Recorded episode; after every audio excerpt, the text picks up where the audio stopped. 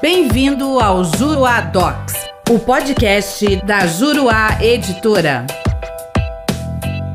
Olá, tudo bem? Eu sou o professor René Hellman e neste podcast nós vamos falar sobre a decisão interlocutória que diga respeito à exclusão de litis consorte. A exclusão de um litis consorte significa a extinção do processo sem julgamento do mérito com relação a ele. Tem-se então uma decisão interlocutória com conteúdo de sentença processual, conforme prevê o artigo 485, inciso 6 do CPC, razão pela qual caberá agravo de instrumento, tendo em vista a impossibilidade de se recorrer desta decisão por meio de apelação. A quarta turma do STJ, no julgamento do recurso especial de número 1.772.839, decidiu que, abro aspas, é agravável, portanto, a decisão que enfrenta o tema da ilegitimidade passiva de litisconsorte que pode acarretar a exclusão da parte. Fecho aspas. Em outro julgamento, também na quarta turma, no recurso especial de número 1.828.657, o STJ decidiu que é cabível agravo de instrumento contra a decisão que, na ação monitória, acolhe os embargos monitórios para excluir um dos litisconsortes passivos. No caso concreto, a parte havia interposto recurso de apelação, invocando a previsão do artigo 702, parágrafo 9, que prevê interposição de apelação ação contra a sentença que acolhe ou rejeita os embargos à monitória.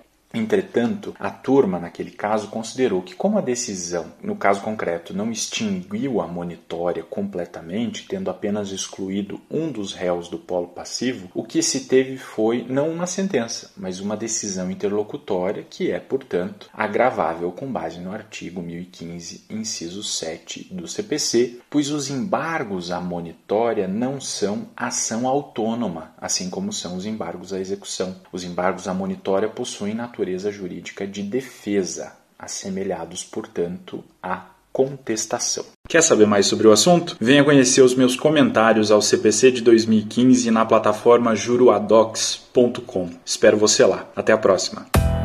Nosso podcast fica por aqui. Com o Juruadocs, faça mais, faça melhor. Até o próximo.